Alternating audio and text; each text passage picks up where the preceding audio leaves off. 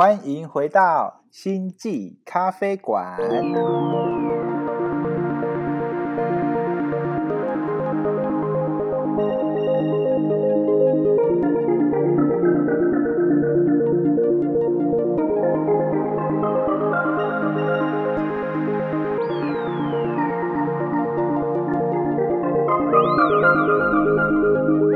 我是抬头文，我是最普通的杰森。好，欢迎大家回来喽。那上一次呢，我们聊到了一些关于高龄啊、守护灵啊或指导灵啊这些啊、我们身边的不同维度的角色。对，那很多伙伴就会好奇，我要什么方式才可以去感知到这些存在呢？对，那我们其实上次也有聊到嘛，我们就会透过现在大家比较常听到的，可能像是静心、冥想。对，那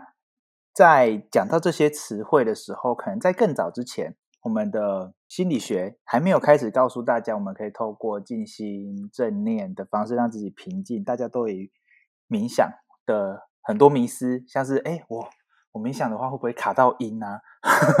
或者说，哎，我是不是要在一个很安全、舒适的环境才可以做冥想呢？那什么样的环境才是适合的呢？那会不会没有挑好环境，我会走火入魔啊？等等等等的。对，那我们今天就来聊聊看这个议题喽。好，那我们先来聊一下冥想到底会不会卡到音呢？还是说，就是怎么做，我可以试试看，可以卡到音，搞不好有人想试试看。对，那我们就来聊一下吧。你可以去鬼屋冥想啊！我不知道为什么有人会想卡到音啊。但如果想要的话，可以试试看去一些灵异的圣地、鬼 鬼屋，或是一些凶宅。应该说你在这些地方不管做什么事情，应该都有蛮大机会会卡到音。如果你不用冥想就可以卡到对，音。如果你磁场不好的话，我我个人是觉得这问题蛮有趣的，因为我之前跟朋友分享说，如果你要放松的话，你会先就是日常维持一定的冥想基础开始。然后我最常收到别人的问题是说，第一个就是哈冥想要怎么开始，要怎么冥想；然后第二个就是说，哈冥想会不会很危险？就是我会不会就是冥想冥到一半，然后突然就是有一个东西 进入我身体。之类的这种东西。然后我的确是在就是搜寻资料过程中，我曾经有看过一个说法是说，就是好像是打坐或是冥想的时候，如果你脊椎不正，然后会有邪灵入侵。好压力哦！邪灵入侵是是那一部游戏吗？没有，我心里是想说。这应该不是什么邪灵入侵，应该就是你姿势不良，然后坐骨神经痛吧？对，气血不顺。你有为脊椎侧弯的人想到他的那个吗？我就想说，这应该是脊椎侧弯的人，然后冥想到一半，突然会觉得身体卡卡的。然后，如果有人这时候说什么邪灵入侵，我觉得你应该实际上应该是去看一下整脊比较 实在，对，去整骨嘛，去整骨。对，去整骨比较实在。因为整整骨师也可以当那个就是帮你驱魔的人，这样。对，帮你把脊椎整一整。驱除你的心魔。我我我个人觉得这个问题蛮好笑的，因为也不是说好笑，因为不了解的人的确本来就会有一些误解。但是因为我自己入门冥想是先从就是身体放松的冥想开始的，所以我对我来讲，就是可能每个人呃开始冥想的出发点不太一样，因为有些人可能是他本身已经有一定程度的放松的基础了，可能他平常日常都是处于一个比较放松状态。那他冥想可能是为了要呃去跟他自己的高我或指导人连接，那他这个就是目的就会不太一样，那他使用冥想的方式也会不太一样。但是有大部分人他是没有基础，或者说现代人大部分都是处于一个很焦虑跟很有压力的状态嘛。那他嗯进入冥想的入门，我就会觉得是先从，比方说最基本的呼吸开始，就是把你的呼吸调顺，然后跟你自己的就是身体重新连接，然后透过呼吸去找回在当下的感觉嘛。然后或者是另外一种是，你可能真的呃工作一整天，然后全身都很酸痛，然后你就觉得说，我今天就来做一个比较全身的正念减压，然后你就会去进行一个全身的身体扫描放松，然后会帮助你去了解说，呃，我把注意力转移到身体的每个部位的时候，我的感受是怎样，然后我可以慢慢的去引引导我身体各个部位的放松。我自己冥想是先从就是呃让我身体稳定这个为出发点开始，所以我从来都没有体会到别人说什么啊，冥想到一半，然后突然就是 Kiga，就是我完全没有这种感觉，就是我就觉得没有，我就是坐在那，我就很舒服，然后舒服完过可能二十分钟我就起来，然后再去运个动，我就觉得很好。所以 Kiki 这边的话，对于呃冥想的这一块，主要就是一开始入门就是希望让身体放松，让自己可以有精神比较好啊等等的的状态，而不是说就是可能大家想象中冥想好像是一种宗教仪式。我 自己真的完全不是，因为我我自己是觉得说，你可以把它当做是一种头脑保养运动。就是比方说，如果你真的每天就是会有有偶尔有有些时候很焦虑的时候，我就会跟我自己说，不然我现在就是先转换一下，因为我我要把我呼吸调顺。有很多人你在工作繁忙的时候，你的呼吸是不顺的，可是冥想是一个很快速可以让你把你的呼吸稳定下来的方法。嗯，所以我通常就会想说，好，不然我花个五五分钟、十分钟很短，要我先去去另外一个环境里面，然后把我呼吸调顺，我再回来继续工作。然后这时候通常你就是去冥想个五分钟之后，就回来之后就觉得，哎，好像就是其实你工作上遇到的挑战，好像其实没那么困难。你就会比较用一个比较放松心态，然后重点是因为你呼吸也顺，然后我们人在呼吸比较顺畅的状态下的时候，你我是觉得你比较不会做出错误的决策跟思考，因为当你很紧张的时候，你其实是以就是你全身都是处于一个有压力的状态。然后这时候你连呼吸都已经有点不顺了，然后你还要做出一些比较困难的决定，你就很容易做错，你就觉得我好紧张。那你可能会选一个最保守答案，但是可能不是你最喜欢的答案。嗯，是。如果你身体是处于在一个比较开放，然后你的呼吸是很稳定的状态时候，你就会觉得说，嗯，我知道我我的心真正想要的东西是什么，而不是说我因为我害怕，所以我遵循我头脑思考的东西去做选择。这边我也稍微补充一下，因为就是可能很多人对冥想就是一开始的认识会觉得比较偏向是宗教仪式等等的。不过我们今天 Kiki 这边提到的冥想，就是像刚刚讲的正念减压，那是比较关注我现在身体的状态。比如说，呃，我感觉好像肩膀比较紧绷，那我就动一动，让它放松。然后也有一些冥想方式是，哎，我眼睛闭起来。然后想象自己置身在一个很放松的一个环境，比如说花园啊，或是大自然之中啊，对。然后也有是直接关注我们自己呼吸，哎，吸气的时候胸腔扩张，吐气的时候放松，哎，就是有意识的去关注我们现在身体的状态，这些都是冥想的一部分。对，OK，那我们也来听听看我们的 Jason。平凡人，对，有没有卡到音？呃冥想卡到音？我我还真的没有哎，我这因为我这我就是那种冥想，真的是，嗯，刚开始学冥想的时候，主要是瑜伽，就从瑜伽开始嘛。那因为瑜伽最主要也是希望你可以放松你的身体，然后把你呼吸调节到一个比较舒服的状态，你才有可能在接下来就是比如说你要拉开你的筋，在一个这很紧张的状态下，你才有办法就是。顺顺的调整你的呼吸，把你的筋拉开，不然就是有时候我们在那个就是 Kiki 刚刚讲，就是我们呼吸很紧凑、很紧张的状况下，你根本就会在你要拉开身体的时候，你想想说，哎，这好紧好紧哦，那怎么办？我要去憋气，你就会下意识的去憋气，你反而会更没有办法放松。所以为什么瑜伽一开始，嗯，老师们都会带冥想，就是这样。那后来我会接触到。再进一步的冥想，就是呃，关于大天使这块，其实比较还是清理自己脉轮这块，就是说我可以每天怎么去清理自己。但我们那个清理自己，也不是说哦很单纯的只是想象光啊，然后去清理我们自己而已，而是说我每天要想一下，哎，我到底今天发生了什么事情？其实它还是一个很在科学上，或者说我只是在处理我自己心里面的问题，而不是说哦，我要透过冥想，我可以看到什么东西，感觉到什么东西来去。让自己感受到平静或什么的，这反而其实不是重点我觉得这不会是冥想非常大的重点。那当然有人就是会问我说：“哎，冥想到底会不会真的会卡到啊什么的？”我有朋友是这个状况啊，就是有卡到的状况是，你除非身体真的非常敏感，你就是天生的敏感体质的人，嗯，你才会有需要去做一些就是适当措施的保护。就比如说，嗯，就是我朋友他们就是。传统宗教的嘛，比如说他们打坐的时候啊，他身体真的很敏感啊，三不五时就会就会有灵扰状况。他就会在他腰上绑红带子，防止就是呃一些不好的，或者是说我们讲低频的能量进入到你的身体里面。但是这是要身体敏感的人才会需要做或发生的事情。那也有另外方式，就比比如说，就我们呃，我学习大天使的过程中，其实老师他们会说，哎，你也可以学习做结界，或者是邀请大天使在现场陪伴你，因为呃，大天使其实很有趣的是。你祈求他来，然后愿意跟他分享你现在在的空间，其实是他是会在的，而且他是会陪伴你的。好，就算你真的不知道说大天使到底有没有来好了，那某种程度上你心里面安，你就觉得说哦，对对对，他有来，你心里面就安。其实我觉得最主要还是安那个心啦，不是说哦外在事物怎么样怎么样。就是刚刚讲到前面有些说，嗯，是防范措施这点的话，我我自己觉得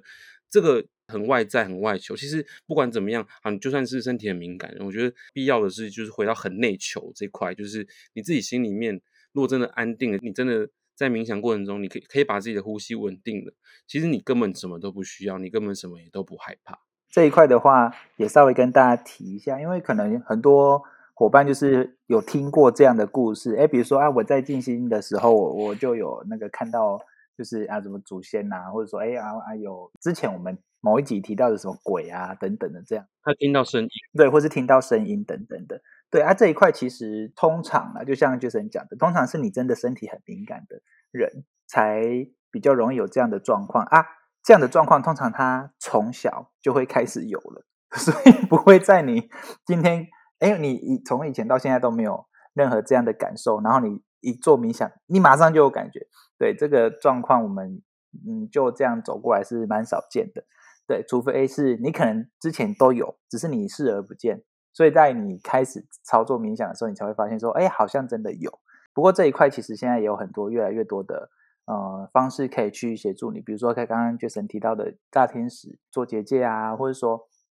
其实我们之前集数有讲到，建议你多喝水，保持身体能量场的 OK，然后晒晒太阳，吃好吃健康的食物，这些其实就可以让你的能量场提升起来。那能量场提升起来，其实就不容易会遇到这样的状况了。对，那我这边的话呢，基本上我也没有什么遇到卡到音的状况啊。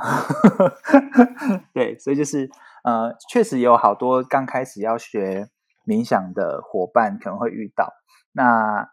会觉得说，哎，会不会有这个状况？那通常是可能是身边的人会告诉你说，哎，你你摸欧北去港耳 Z，对，然后就是啊，你要找一个对的环境。等等的这样子，可能是被吓到了。嗯，有些时候不是你真的害怕，是你害怕自己操作的时候，别人会觉得你怪怪的，所以你会有这个想法这样子。那就可以多多去收集这方面的资讯。当然，我们讲的比较偏向是呃心际层面的，比较偏向灵性层面的。但现在也有很多像是在心理学上面有的证明嘛，比如说正念冥想八周训练，在 Google。他们内部也都会做这样的操作，协助大家可以放松身心，可以去找来看看，或是说你今天担心的是 你操作的时候被身边的人这样讲，你就可以去找找一些 这样的例子跟他们分享，也是 OK 的。对，OK，好，那么再来进到另外一个有趣大家都会提到的，那如果我今天真的进入到我可以接触到指导灵了，或者说呃认识到高我了。甚至就是像那个呃，我们很常在一些影视作品里面看到的鸡童这样子，那是不是我们跟这些不同维度的存有？沟通的时候，一定是用附身的方式，哦，翻白眼啊，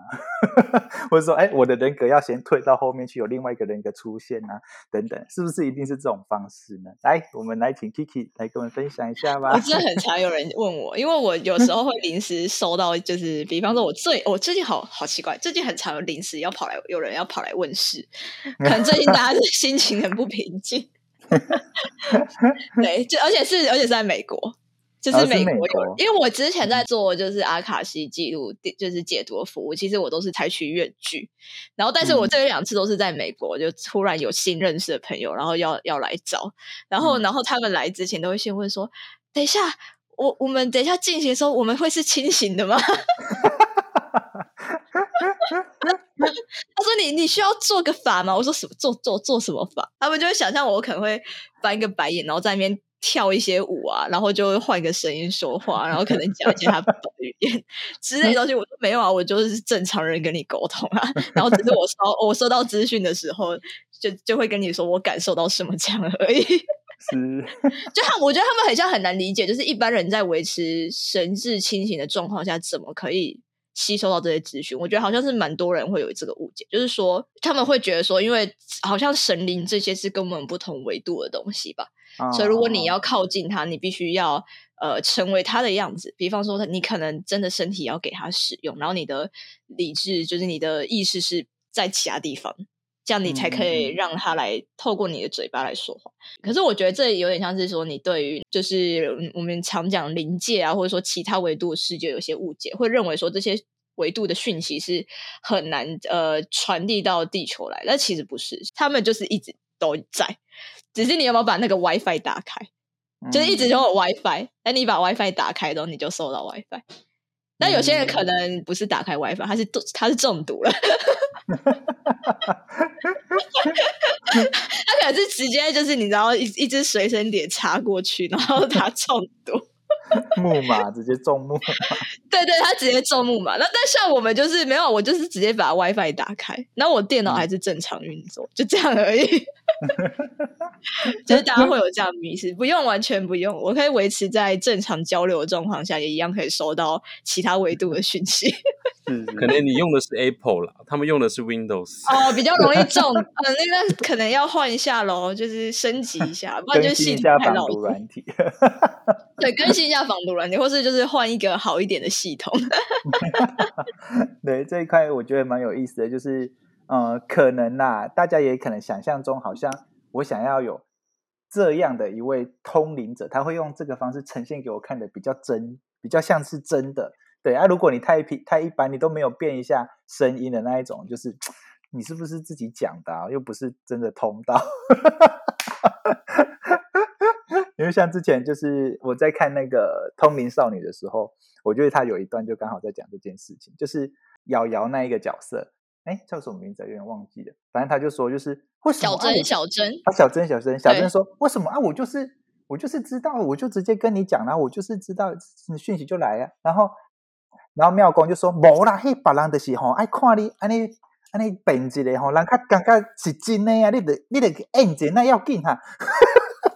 哎，我觉得托尼少女演的基本上就是就是像我们现在遇到的状态，因为像瑶瑶演的时候，他不是说他可以感受到，就是其实我觉得你你不如把这个东西用一个比较科学方式解释，就是说，呃，这些人是有非常强大的共感能力，他可以他的共感能力。可以跨越时空维度，就他可以跟就是人类这个物种之外的东西共振，所以像什么，他可能可能也可以跟动物灵沟通，跟植物灵沟通。那杰森这边呢？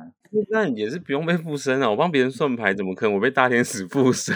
绝对是不可能发生的事情。但有人就会问我说：“哎，可是你这样子怎么算牌？那你怎么去解释？”其实我觉得这件事情也很悬，就是说，比如说我的我的老师，好的，我的老师他很明确，他就是靠通灵的方式，他就是指导了这件事情，他是直接会有人告诉他讲话，那他不用被附身。对，因为其实神奇这种东西，它附到你身上，你根本能量是没办法承受的。说实在话，所以不会有附身这种状况出现了。但是有没有可能他跟你沟通是会的？然后像我自己的话，就是比较像是我很像得到一个讯息框，就是我在讲话的时候，我就会知道下一秒我可能会知道我要讲什么，就是很像得到了一个讯息，大天使来了一个讯息，突然之间像赖这样，有没有？就突然冒出一个讯息，冒出一个讯息，冒出一个讯息，这样这样不对，这样这样对，好，这样子可以。这样子可以，这样子，我的话是比较是这个状况啦，所以不用被附身啊，但是应该也不会想附我们这些 就是污浊的人类的身体吧？他会嫌我们的身体很臭，因为现代人吃的东西嘛，再加上就是没有什么。然后或者说你你本身没有在呃努力做冥想的话，你的整体是浑浊的状态。对，而且我都吃肉，又没有斋戒。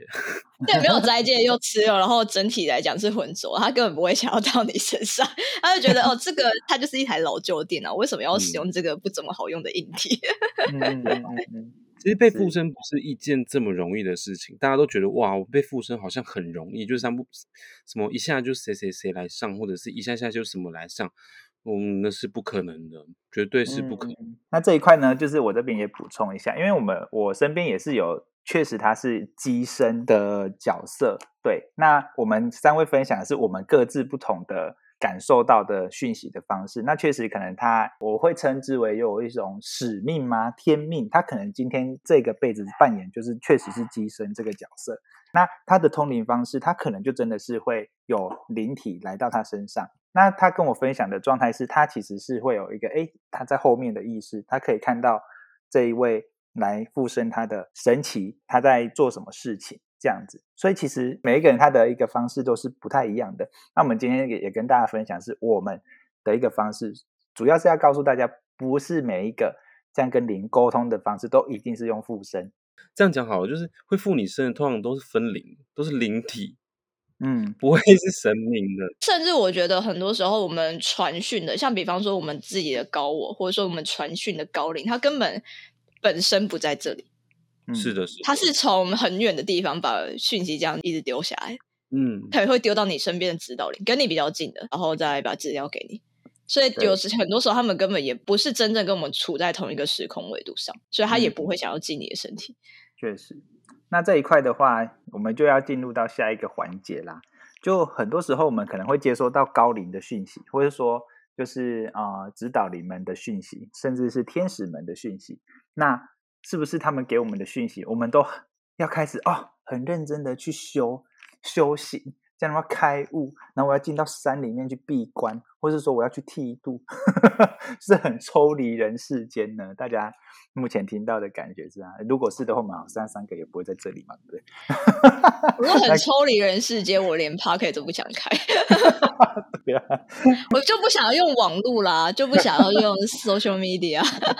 对呀、是。那像 Kiki，那我们就一起来分享一下，那各自我们目前的阶段，我们是用什么方式来传递讯息呢？或者说，就是目前自己各自用什么方式把这样的一些高等的能量吗，传递到我们现在目前这个物质世界的？我自己是觉得说，如果你是嗯，不要讲修行者，因为我觉得修行者听起来好像压力很大，好像你要苦嗯行、裸身，然后在雪地里走那种感觉。个人觉得，如果你是用灵性的觉醒者或是启蒙者来讲的话，就是大家会觉得说，哦，这个概念我比较好接受，因为我觉得人生本来就是一场修行。只是说，嗯，我们为什么会在有修行者或者说开悟者这样的说法，是因为他在人生，就是比方说你在人生这场游戏中，他是时刻是比较有觉察的状态。可能有人就是他也觉得人生是一场修行，可是他没有很高度的觉察力。他可能就是我就是来扮演一个人类的角色。我上次还在跟我朋友讲说，呃，我们的确都是有非常努力的在做我们的任务，就是我们在扮演人类这个角色，但并不是每一个人都是以开悟的形式在扮演人类这个角色。对于我们，就是我们可能理解到了一些对我们的灵魂使命，或者说我们灵性觉醒比较有帮助的东西的时候，我们或许会开始尝试选择做出跟一般大众不太一样的事情。嗯我自己会觉得说，其实很多都是从最基本的，而且那那些东西都是你小时候就知道。比方说，呃，你要爱护这个地球，你要爱护其他人。只是嗯呃，我们长大过程中，可能社会化过程中，或是因为一些其他因素，比方说经济上的因素，或是情感上的因素，你突然忘记了这个东西。就你突然忘记了，就是、呃，我们跟大自然的关系，我们跟人的关系，他们真正运作的样子是怎样。所以，当你走上灵性觉醒的这条道路的时候，我觉得很多时候是把那个初心，就是那种你很爱这个地方，你很爱所有人，你很爱自己的那个初心给找回来。因为这个是蛮重要的一个步骤。好，那当你嗯找回这个初心之后，你突然会开始去检视自己的物质生活，就会去想说，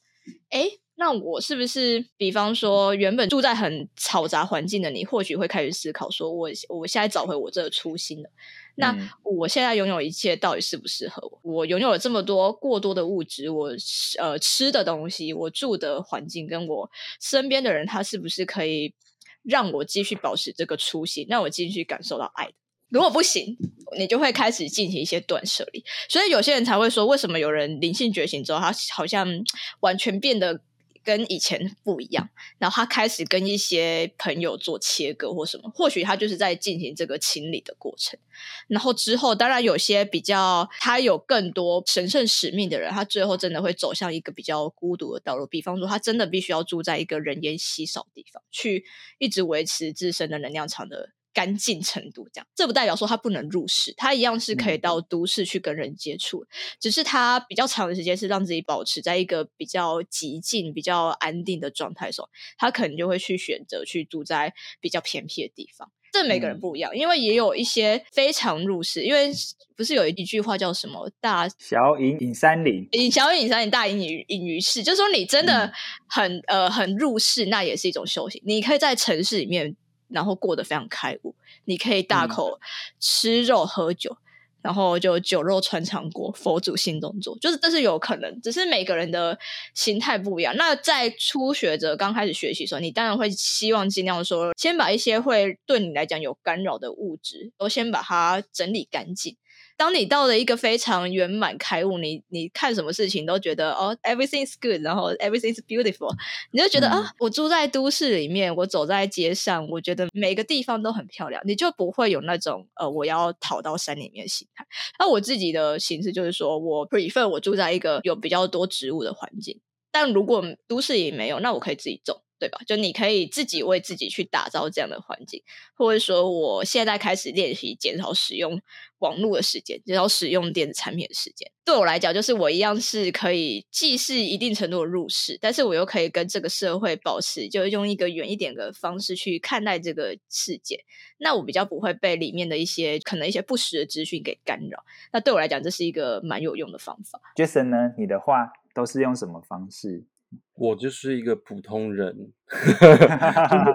对我来说，就是我觉得还是自己在心态上的建立。哎，不管是你到哪里，我觉得都是这样。就是其实我也是回应 Kiki 刚刚说的，因为其实他刚刚说的，其实也是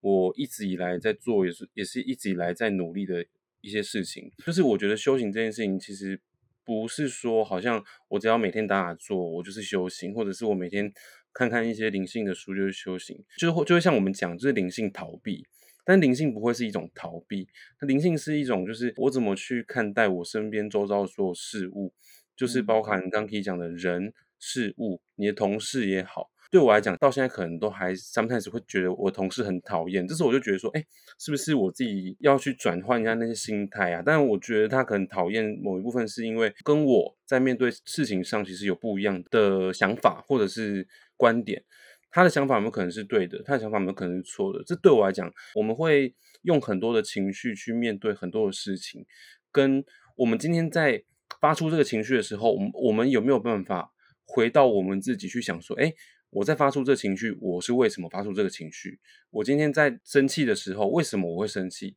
我觉得你光会想到这个为什么，其实就是一种修行。你要知道说，哦，我应该要怎么去解决自己的不愉快，解决自己的悲伤，解决自己的快乐，包含跟你的另外一半、跟你的家人相处，我觉得都是哦，就是。嗯，很多人可能都会觉得说，哎，我我是一个修行人，所以我就应该要跟我的家人或者跟我的朋友做很不一样的事情。不用，你不用做很不一样的事情，你可以做一样的事情。但是就是在做那些很一样的事情的时候，你有办法从中去判别，或者是从中去反省自己，是一件很重要的事情。就算这件事情跟你的想法不一定对，或者说你觉得它是错，但是为什么错？错在哪里？我不会把修行当做一种，就是我好像很神圣的、很仪式性的，我一定要。拿出什么法器，念什么咒语，我才才是一种修行。其实不是这样，